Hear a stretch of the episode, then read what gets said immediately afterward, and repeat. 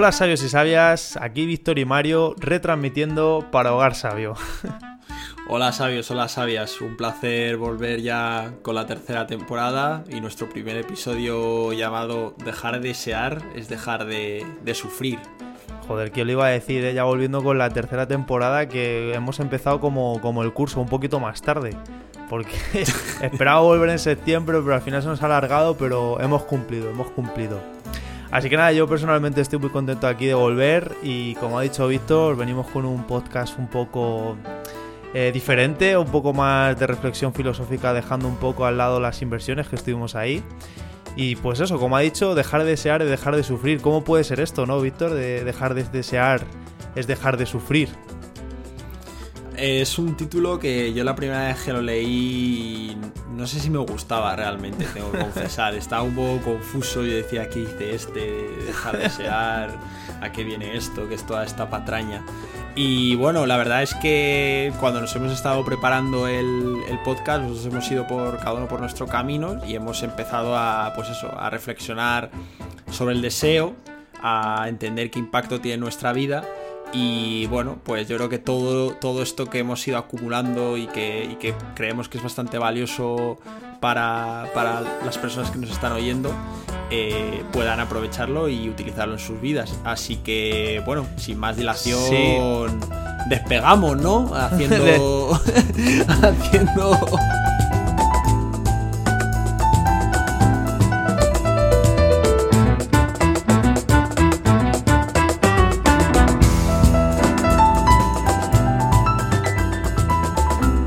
Bueno, ¿y cómo esto de, dejar de desear es dejar de sufrir? Pues eh, yo personalmente lo leí en, Sapiens, en, un libro que recomiendo a todo el mundo, que hace como una especie de resumen de, varias cosas de la historia del ser humano, bla, bla.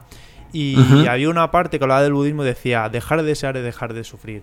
Y lo llevé un poco al terreno personal, empezamos Víctor y yo a investigar el tema del deseo, de cómo puede afectarnos a nuestras vidas. Y yo creo, personalmente hemos llegado ahí a, varias conclusiones y creo que no es tanto dejar de desear, sino de aprender cómo el deseo afecta en nuestras vidas. Pues sí, a ver, creo que con toda esta privación que viene como consecuencia del, COVID, eh, es más relevante si, si cabe aún que no podemos hacer muchas otras cosas que antes podíamos y eso hace que, claro, que lo que deseamos eh, se haya visto restringido más que nunca. Entonces, me parece una buena manera de introducir el tema porque todos tenemos en mayor o menor medida como una, una relación, una historia eh, que tiene que ver con el deseo. Yo desde que he sido un niño, o sea, que tengo, desde que tengo recuerdos, siempre he sido muy competitivo. Eh, cualquier cosa que tuviera que, que, ver con un premio o una, una competición que ganar, compañeros o incluso a nivel personal, ¿no? Eh, subirme a un columpio. Me acuerdo que teniendo, no sé si eran 6 8 años, aquí al lado de donde vivo ahora, había unos columpios que ahora ni de coña pasarían una fase de esta de seguridad y salud porque eran peligrosos de narices. O sea, ahí raro me parece que no haya muerto más gente, pero claro, tú cuando eres pequeño te da igual todo, ¿no? Y me acuerdo que yo estaba con mi madre y era un, un columpio muy empinado y quería subirlo hacia arriba y no podía, o sea, ella me acompañaba, me agarraba para que no me cayese, me equilibraba, pero yo decía, déjame que yo esto me encargo solo. O sea, yo deseaba, ¿no? Llegar a, la parte de arriba de la, de la atracción, por así decirlo, y había unas barras con un hueco. Entonces, eh, al principio se dio bien, pero en un momento dado perdí el equilibrio, me pegué una, una hostia importante, reboté con mi frente en una de esas barras de metal bueno, me abrí, prácticamente me abrí la frente, que creo que, no sé si me llegaron a poner puntos, me parece que al final no, porque pues, me salvé, no sé. Y, simplemente, pues eso, eh, la historia terminó ahí, pero es para daros un ejemplo de qué clase de cabezón soy en ese sentido. Y claro, para mí esto siempre ha sido algo como muy natural, siempre he crecido con ello, el tema de, oye, me deseo eh, sacar una buena nota en este examen, deseo eh, acceder a este trabajo, deseo comerme un helado, ¿sabes?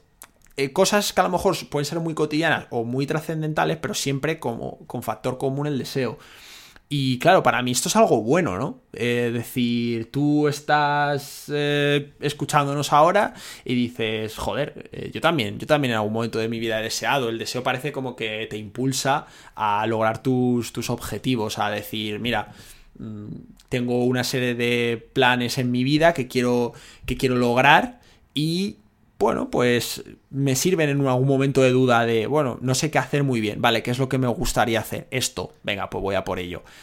Sí, que en muchos casos, a lo mejor, perdona Víctor, el, hecho de, por lo menos a mí la palabra deseo me suena como bien, o sea, deseo, o sea, este, este genio de la lámpara que se utiliza mucho los anuncios, sí, es verdad, el genio de la lámpara. Sí, el genio de la lámpara que te dice, ¿y qué deseas? O tienes tres deseos, y es como, qué guay, voy a a poder dar forma a mis deseos. Qué guay esos deseos, es algo, es algo que es como bueno.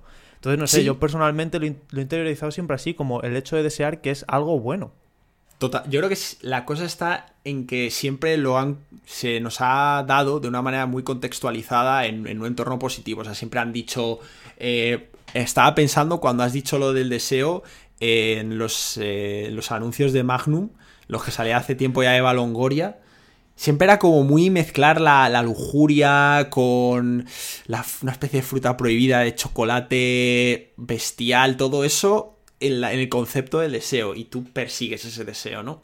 Entonces, creo que siempre como ha habido una connotación muy positiva y de, una manera inconsciente realmente hemos, hemos perseguido ese deseo. Lo que pasa es que hasta ahora la novedad es que con todo este episodio a mí me ha servido para un poco entender que hay una, un precio a pagar por el deseo, que hay una doble cara. Y esto es el tema de que, que hay una relación entre el deseo y, el sufrimiento. Y yo creo que esto es muy importante porque, como hemos comentado antes, toda la gente en mayor o menor medida desea algo. Puedes desear, yo que sé, habrá gente que le guste la pizza con piña, habrá gente que le guste el sushi. Pueden ser miles de cosas muy tontas o muy importantes para ellos, pero todos deseamos, ¿no? Entonces, la pregunta que habría que hacerse, yo creo, aquí es, ¿cómo afecta el deseo a nuestro bienestar? Yo no sé si tú, Mario, en algún momento dado has dicho, igual estoy deseando mucho, o igual me estoy quemando porque voy detrás de muchas cosas como una cabra loca. Y no soy consciente. Sí, y, ya, ya comentaremos esto, pero sí, porque a mí el hecho de desear era como que me impulsaba. O sea, si yo no deseaba cosas, si yo no tenía esa lista de objetivos, por así decirlo, ese, esa, esos objetivos, esas cosas a las que llegar como en, plan, ¿y yo entonces para qué estoy? ¿Qué es lo que me va a mover? Sí, como una brújula, que si he nacido, eso si he llegado a este mundo es por algo, ¿no? Tengo que hacer algo. sí, no tanto así, pero sí en plan de tener una, una algo que me guiara, en plan, Moni, ¿qué quiero ahora? Pues venga, quiero, eh, quiero viajar a este sitio, venga, quiero sacarme esta carrera y venga, quiero también esto y lo otro. Entonces te vas, se va conformando no una lista tangible, por así decir, en la que tú escribas las cosas, pero sí una lista mental en la que tú vas deseando mucho lo que quieres hacer. Pero claro, es mm. eso. ¿Cómo está esa lista de cargada?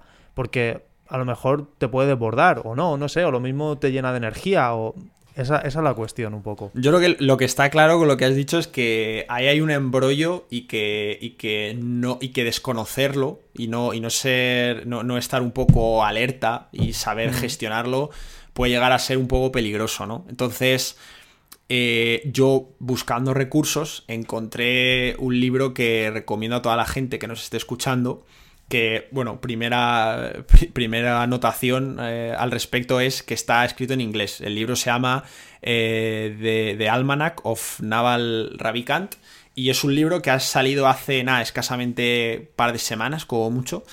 Y la buena noticia es que además es gratuito. Se puede descargar en la web que dejaremos en las notas del episodio. Y tiene. está dividido en dos grandes partes. Una parte más orientada a la riqueza, tema de negocios, inversiones y demás que, puede ser muy interesante, pero que no vamos a tocar en este podcast. Y una segunda parte, que es la que sí que mencionaremos, que es la parte más de la, de la felicidad. Este libro está recopilado por un, por un hombre que se llama Eric Jorgeson y él se dedica a temas de, de, de, negocios, de productos, de estrategia en startups, en el estadounidense. Y toda la información la extrae de un hombre que se llama Naval, Naval Ravikant, que bueno, es, es eh, un señor que fundó una especie de empresa que se dedica a, dar, a dar financiación para startups en Estados Unidos que se llama AngelList. Y bueno, el tío este es bastante máquina, ha estado en las rondas de financiación iniciales de empresas como Twitter, como Uber, mm, etcétera, etcétera, ¿vale? Para un poco para ponerlos en antecedentes y entender quién lo ha escrito. Y nada, como el libro es, es muy interesante y tiene muchas joyitas, yo aquí lo que he hecho ha sido traer las, las tres que a mí me han parecido eh, más interesantes, ¿no? Entonces, bueno, insisto, venía escrito en inglés, pero lo hemos traducido para que todos lo podamos entender sin problema.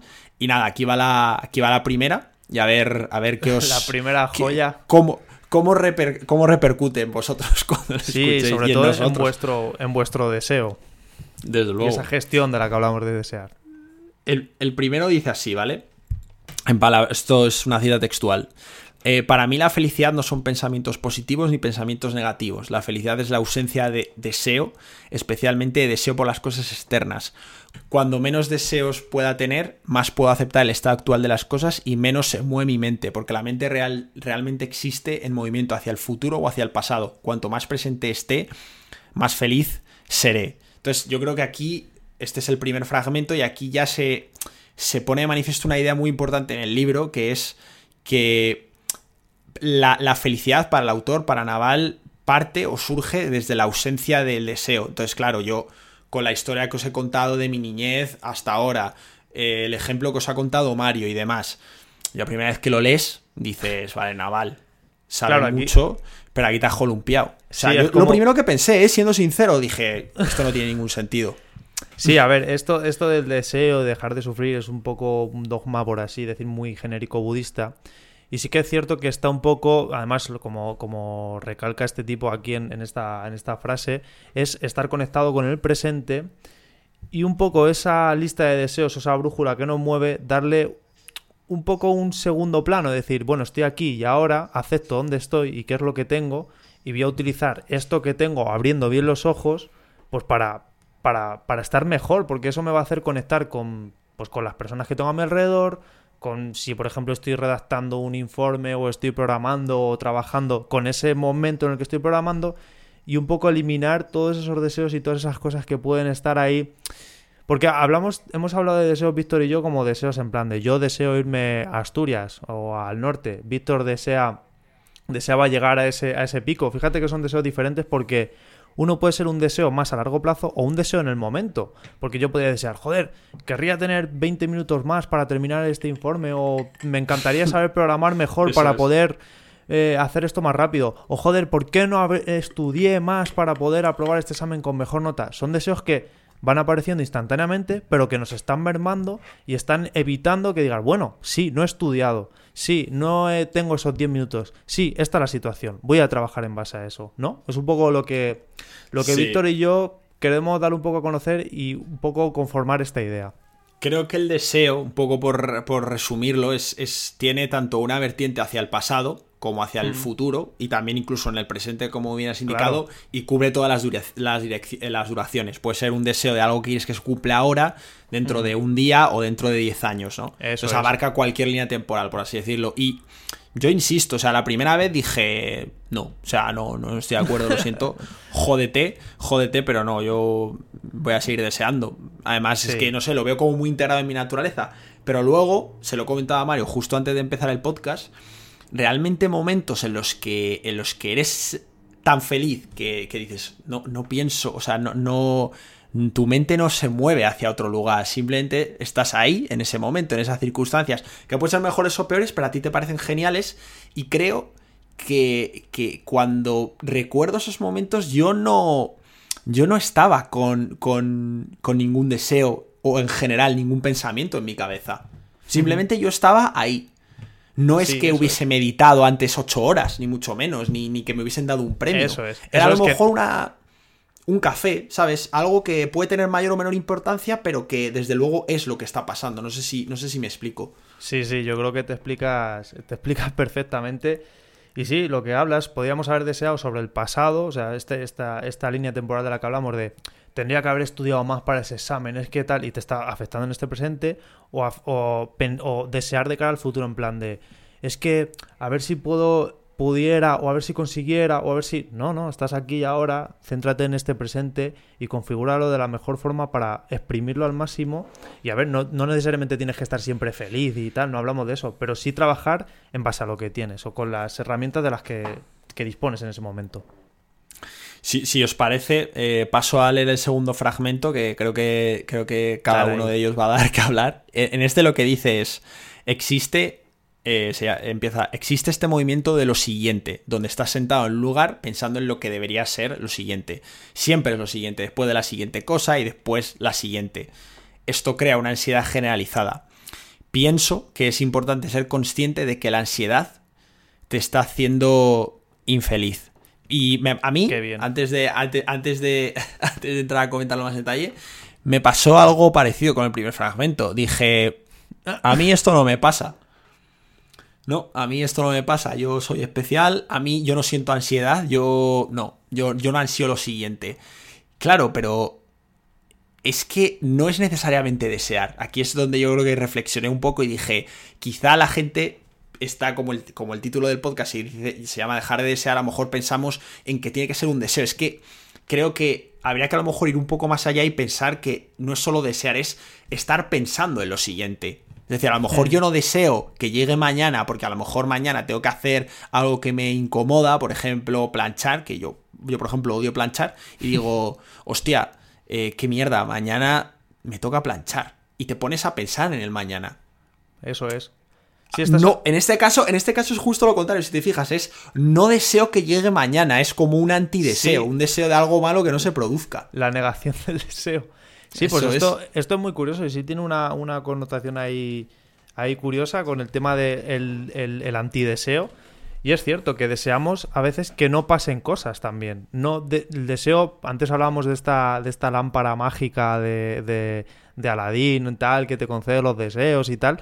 Pero claro, desear que las cosas salgan mejor o desear que no o que no venga esta, esta cosa mala de la que de la que has hablado. Me parece, no sé, a mí me parece una, una, buena reflexión, ¿eh? Y ya, eh, tercer y último fragmento del libro, eh, dice algo así como, el deseo es un contrato que haces contigo para ser infeliz. Hasta que consigas lo que quieres, nos pasamos todo el día deseando cosas y después nos preguntamos por qué somos infelices. Creo, Hay que, hacer un silencio, es como... ¿eh? Sí, la verdad que sí. Porque, porque a mí los tres fragmentos... Hay más fragmentos, ¿eh? pero por no ser un, pesado y un chapas, solo me, me, he quedado ahí en tres, no quería poner más.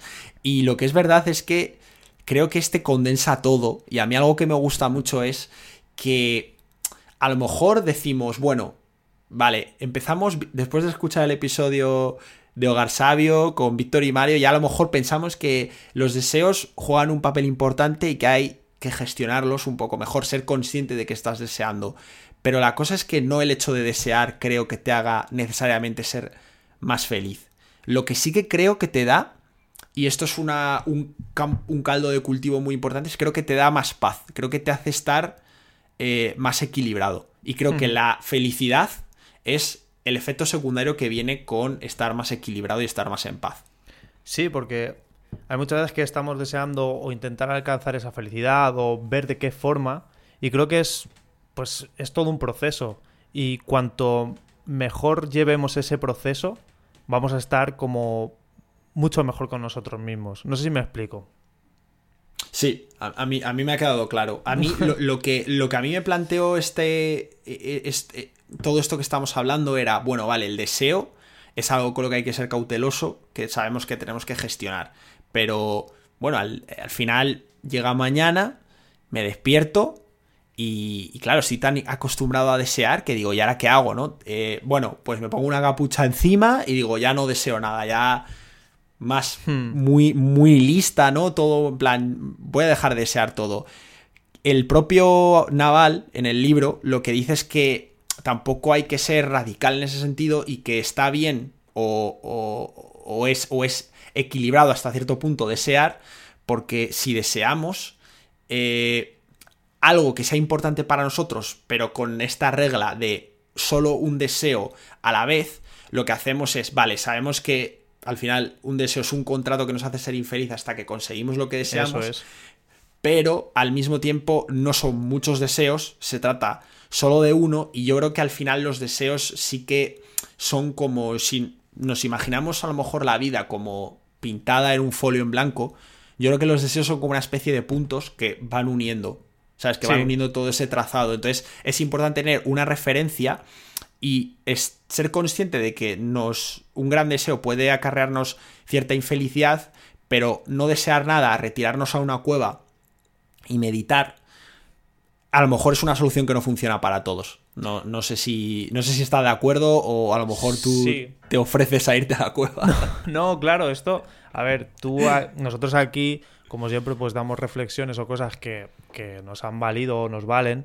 Pero claro, es que cada persona es un mundo y hay tantas psicologías como personas y habrá algunos que les venga bien irse a esa cueva y no seguir esos puntos. Que, ¿Te acuerdas de esos dibujos que hacíamos de pequeño que eran como puntitos? Sí, puntitos? de unir en orden, sí. Eso es. Sí, sí, pues El mítico tren. Eso es. Claro, imagínate que tú eh, no eres, o sea, es lo que dice este tipo que está muy bien, lo del contrato de ser infeliz hasta que consiga lo que quieras, eso está muy bien porque tú, mientras unes un punto con otro, puedes ir súper eh, siguiendo la línea, contento, por así decirlo, estar disfrutando, estoy concentrado en, el lápiz y en el papel, o puedes ir en plan como un loco diciendo, venga, punto, punto, otro punto, y otro punto, y otro punto. Claro, te estás perdiendo todas esas líneas que estás utilizando para conectar esos puntos que creo que al fin y al cabo en, espacio es lo que más dura. Esa, línea que estás pintando es mucho más larga que ese punto que es el deseo en sí. Así que Totalmente. sí. Y esto que comenta Víctor del tema de, de irse a la cueva, pues alguno puede estar diciendo, claro, es que eso sería ya, pues, conformarme con, con todo y a la que hago, me veo una cueva, me, me cojo un huerto y ya está. Pues hombre, tampoco es así, porque después de estos tres puntos que ha comentado Víctor, que, que son bastante interesantes, no estamos hablando de conformarnos con las cosas, estamos hablando de aceptación. Además, una cosa que, a mí me está valiendo mucho últimamente, que a lo mejor os vale a vosotros, que es buscar la etimología de las palabras, de dónde vienen, porque al fin y al cabo eh, las palabras que utilizamos conforman nuestro, nuestra forma de pensar y, joder, que muchas veces nos pueden orientar para, saber qué estamos diciendo, cómo lo estamos enfocando. Y eso, por ejemplo, eso que acabas de decir, perdona Mario, eso que acabas de decir me parece muy interesante porque creo que era, me parece que era eh, Wittgenstein, el, filósofo, que decía algo así como el lenguaje, el lenguaje que utilizamos moldea nuestra realidad. Eso es. Sí, sí. Hay que tener mucho cuidado con cómo se utilizan las palabras y, la etimología, eh, es decir, entender el origen de dónde viene, creo que te puede, te puede dar mucho entendimiento de, de por qué hablamos como hablamos, ¿no? Sí, y sobre todo por ejemplo, eh, de cómo conformamos nuestros, nuestros pensamientos, porque no es lo mismo decir quiero esto que decir me gustaría tener o, ¿sabes? En plan de qué, es lo que bien, claro. estaría bien, qué son esos bucles que están en nuestra cabeza, qué están, qué están diciendo, cómo nos están afectando. Y creo que en este caso, con el tema de aceptar y conformarse, nosotros hablamos de, en este tema de los deseos y del punto de partida y de, por así decir, dónde estamos y aceptar ese presente, o sea Aceptar viene de, además ya aprovecho para decirlo, aceptar es un, bueno, tema de, latín, de bla, bla, bla, que eso es algo que yo tampoco que sepa aquí mucho, pero bueno, lo, con lo que me he quedado es que aceptar viene de, de recibir, de tomar, de admitir, de aprobar, de acoger, hospedar. Viene un poco de recibir esto esta situación con gratitud. Luego tú ya puedes intentar cambiarla o lo que quieras, pero con gratitud. Decir, bueno, ok, este es mi punto de partida, este es donde soy, donde estoy, estos son mis deseos y hacia, hacia allá voy a caminar. Eso es aceptar. Luego ya conformarse, que es, es lo que a lo mejor puede ser un poco una crítica a esto que hemos hablado, es viene de conformar, de dar, de, bueno, conformare, del latín conformare, parecemos aquí, de dar forma, de adaptar y esto de conformar es un poco de cambiar tu forma para amoldarte o para adaptarte a este entorno que te está incomodando. Y nosotros no estamos hablando de eso. Conformarse, a ver, en alguna situación a lo mejor está bien. Pero no estamos hablando de que tú cambies. De que aceptarse a conformar. Eso es de que estas cosas diga, venga, vale, me vienen mal, pues me adapto, no sé qué, tal. No, hombre, tampoco es eso, sino de saber dónde estás. Y creo que eso está muy bien. Además, yo creo con la definición que has utilizado de aceptar, todo esto de, recibir con gratitud, hmm. eh, creo que es como, es, dar un poco la bienvenida a tus circunstancias actuales, decir, bueno, estoy vivo, estoy aquí, Y porque si no, no podría estar hablando por el micro. Pero, eh, pero claro, ese es, el, ese es el primer paso y por tanto el, el más importante para decir, bueno, acepto estas circunstancias actuales, hacerte la siguiente pregunta de, bueno, esto me gusta sí o no. Y si no me gusta, puedo cambiarlo, pero eso no lo vas a poder hacer si antes no lo has aceptado. O sea, creo que no vas a poder cambiar las cosas si antes no hay un, un, paso previo de aceptación. Claro, eso es. Y digamos que esto de aceptación, como ha dicho Víctor, es el punto de partida para empezar a trabajar, que yo creo que es lo mejor para llegar a estos deseos, pero de una forma sana, que, no nos estén eh, mermando todos los días. Y aceptar es saber, por así decir, lo que tenemos y cómo afrontarlo, ¿sabes? Yo creo que cuando aceptas abres los ojos de repente, pum, aquí estoy, plus, y se te abren los ojos. Estos son los caminos que puedo seguir. Los deseos están allá al fondo, pero voy a intentar disfrutar de la mejor forma, voy a intentar no estar que estos deseos no me estén atacando constantemente. Además, una, una frase que encontré por ahí que me, que me gustó mucho dice, a lo que, lo que te o a lo que te resistes persiste y lo que aceptas te transforma. Es decir, ya he aceptado y la situación ha cambiado, o sea, el entorno ha cambiado y eso, y eso me gustó mucho.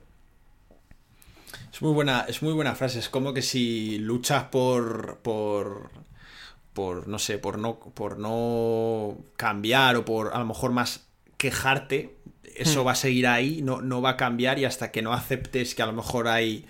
Bueno, algo que no funciona. Por ejemplo, yo últimamente me está costando eh, bastante. Bueno, me encuentro, ya no, pero hasta hace poco me encontraba buscando trabajo y como justo había terminado de estudiar hace poco, digo, el no tener un horario eh, a veces hace que me cueste más levantarme, porque digamos, no tengo un reloj interno que me exija, oye, tienes que hacer X e Y, levántate pronto, ¿sabes? Entonces, a mí, a pesar de ello, es importante el levantarme pronto para tener la sensación esta de, bueno, si me levanto pronto y me cunde por la mañana, ya como el día sé que me va a ir bien, ¿no? Pues hasta, hasta hace poco yo me quejaba mucho y decía, tío, qué mierda, no, soy capaz de levantarme a la hora a la que, a la que quiero. Y, hasta que no eh, me he dado cuenta de, tío, te estás levantando tarde, no puedo empezar a decir, venga, me estoy levantando tarde, es decir, lo acepto. Ahora, ¿qué puedo hacer para cambiar eso?